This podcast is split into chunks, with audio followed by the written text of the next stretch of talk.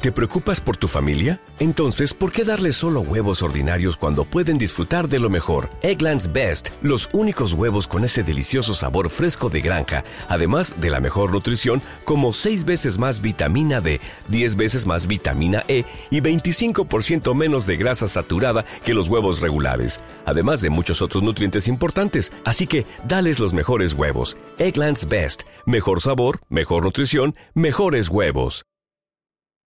Nopa kuauitl tlauel motlacuilti, uan axkema moseuihki.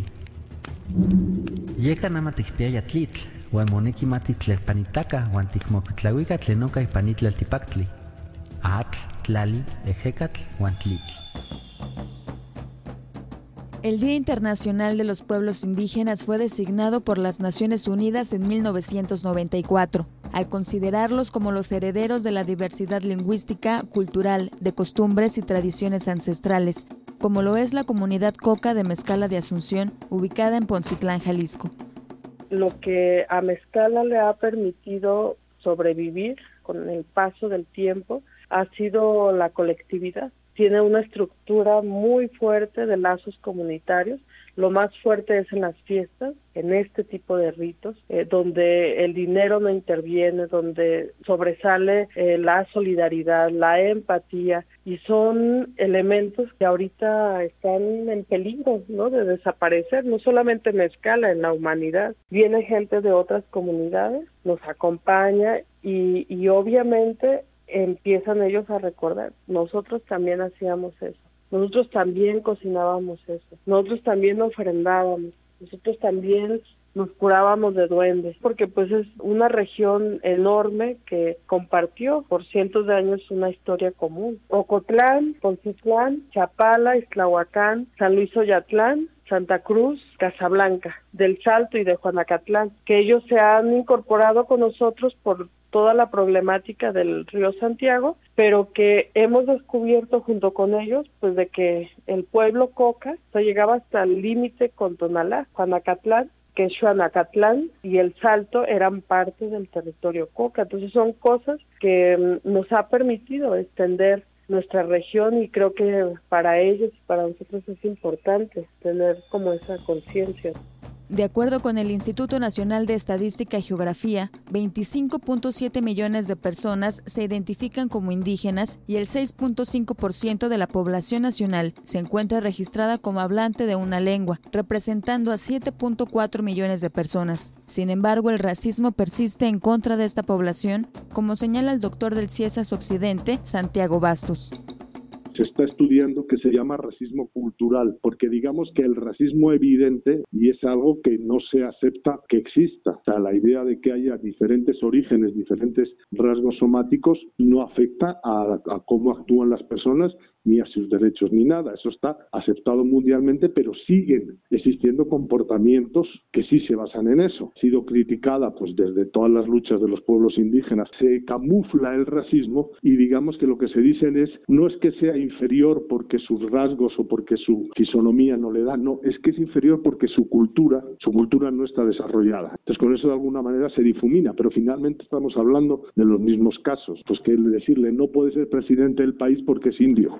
esas cosas sí la piensa mucha gente. Entonces digamos que ahí hay una construcción histórica que explica por qué es contra esos sectores, porque finalmente el racismo es una herramienta de poder, o sea, es una forma en que se genera toda una manera de entender el mundo que justifica que haya una serie de desigualdades que favorecen a ciertas personas y con la falsa idea del progreso, es como también la comunera de Mezcala e historiadora Rocío Moreno da cuenta de cómo se desvanecen las creencias de las comunidades la mala forma de entender qué es el progreso. O sea, te dicen que progresar pues es ser un individuo, ¿no? Destacado, tener una carrera, tener una casa, un coche, y, y, no está mal eso. Todos buscamos de alguna manera eso. El problema es de que el progreso está tumbando el sentido solidario comunitario y pues se van formando nuevos principios que el individualismo pues hacia dónde vamos con eso como humanidad. Creo que es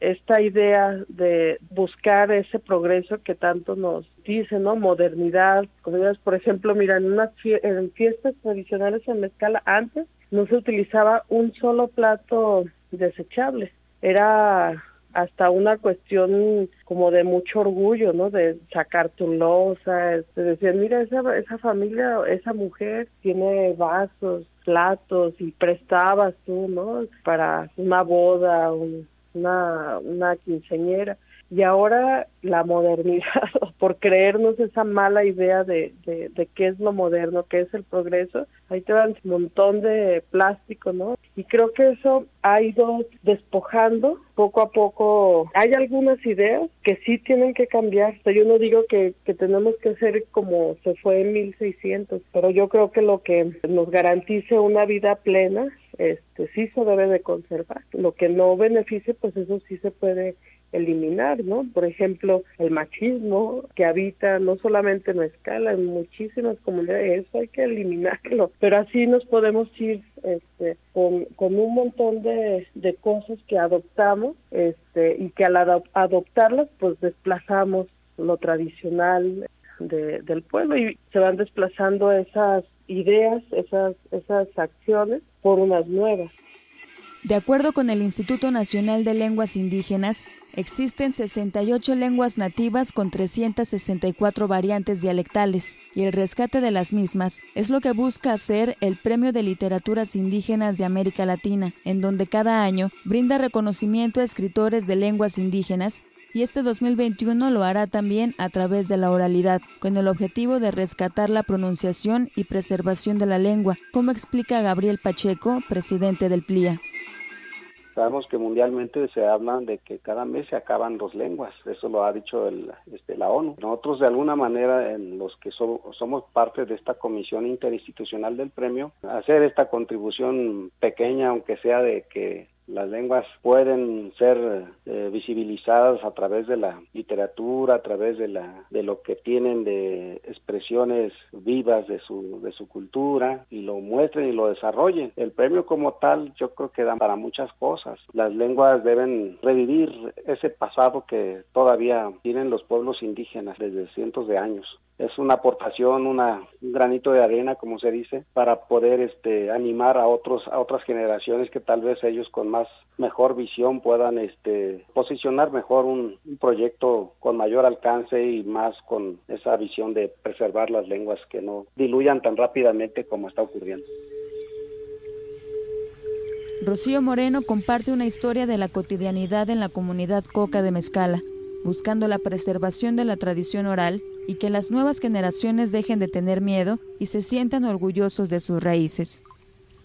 En el cuento se, se dice que es una roca muy ancha, mide alrededor de unos, por lo menos del, del suelo hacia, hacia el cielo, mide alrededor de cuatro metros y medio más o menos es muy gruesa y está llena todo el año de, de musgo, de flores, es una piedra porosa. Justo cuando, cuando uno va y, la baña, eh, empieza por eso a absorber el agua. Y enfrente de ella está el viejo, que es una roca también alta, pero muy estilizada, o sea, es delgada, pero están justo viéndose. Es una roca femenina, perdón, que es la vieja, y una roca masculina, que es el, viejo.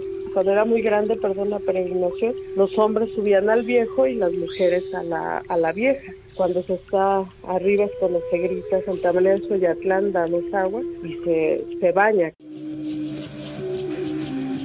Esta es la historia de la Nola, una de las creencias más golpeadas y olvidadas en Mezcala y también en donde se pone el foco para que las nuevas generaciones sigan con la tradición de visitarla, pues Rocío Moreno cuenta que debido a un suceso catastrófico, es que esta actividad que se realizaba en peregrinación fue perdiendo importancia entre las y los habitantes.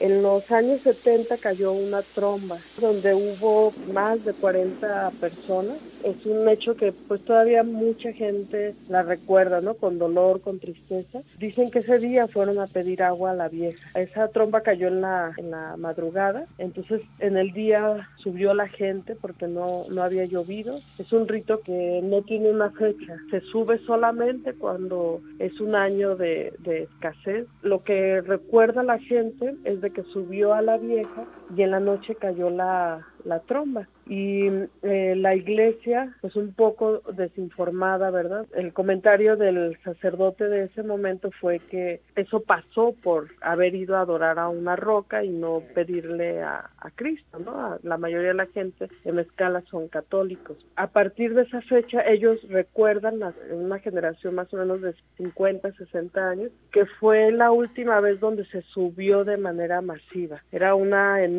peregrinación que subía a hacer este rito. Ya son pocas las personas que suben, como ya son generaciones que no lo han practicado, que no lo han realizado, pues cada vez está más alejados. Entonces nosotros hemos llevado a jóvenes y a los niños de la comunidad creemos que es importante seguir, además de transmitiendo ese conocimiento, también enseñarles a los, a los niños, a, los distintos sujetos de la comunidad, que, que es necesario, sobre todo en estos momentos, una devastación ambiental, el humano no sabe que le pertenece a la tierra, ¿no? Y que está totalmente desvinculado. Nosotros creemos que es necesario fortalecer esas ideas, esas este, esos ritos que, que sin duda pues son parte de, la historia de nuestro pueblo. El problema es de que se ha dejado de, de hacer como se hacía antiguamente y pues para nosotros es fundamental.